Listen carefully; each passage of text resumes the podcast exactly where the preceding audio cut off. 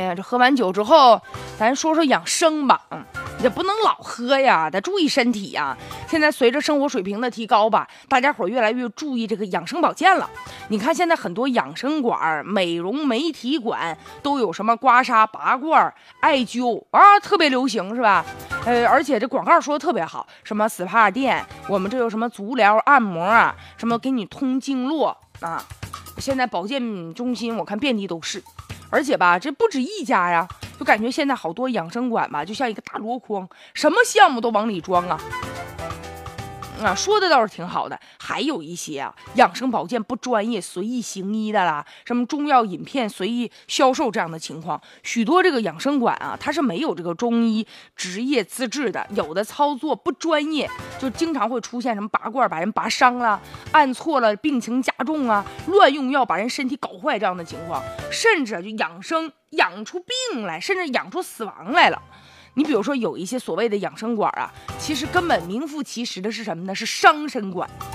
因为整个这个行业吧，门槛比较低，投资也小，基本上我看弄个小门脸啊，或者有的人搞的那种什么工作室，在自己家里面，哎，就给人拔罐什么的，什么因为利润比较大，是吧？挣钱儿嘛。你想那拔罐的能有什么这个成本呢？是吧？就几个罐子，甚至有的人就给张三拔完了，到下一个李四，他那罐子都不消毒。所以整个这个行业吧，也有点鱼龙混杂呀。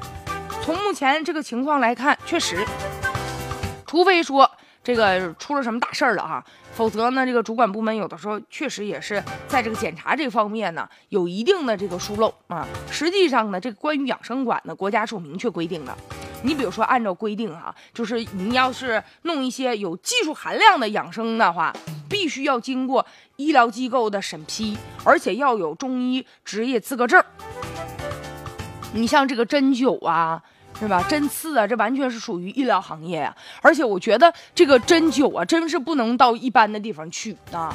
你想，他那个针啊，万一消毒不严格的话，扎到身体里，那会不会传染疾病呢？所以说，咱们一定啊，要到正规的医院呢，到有正规资质的地方去。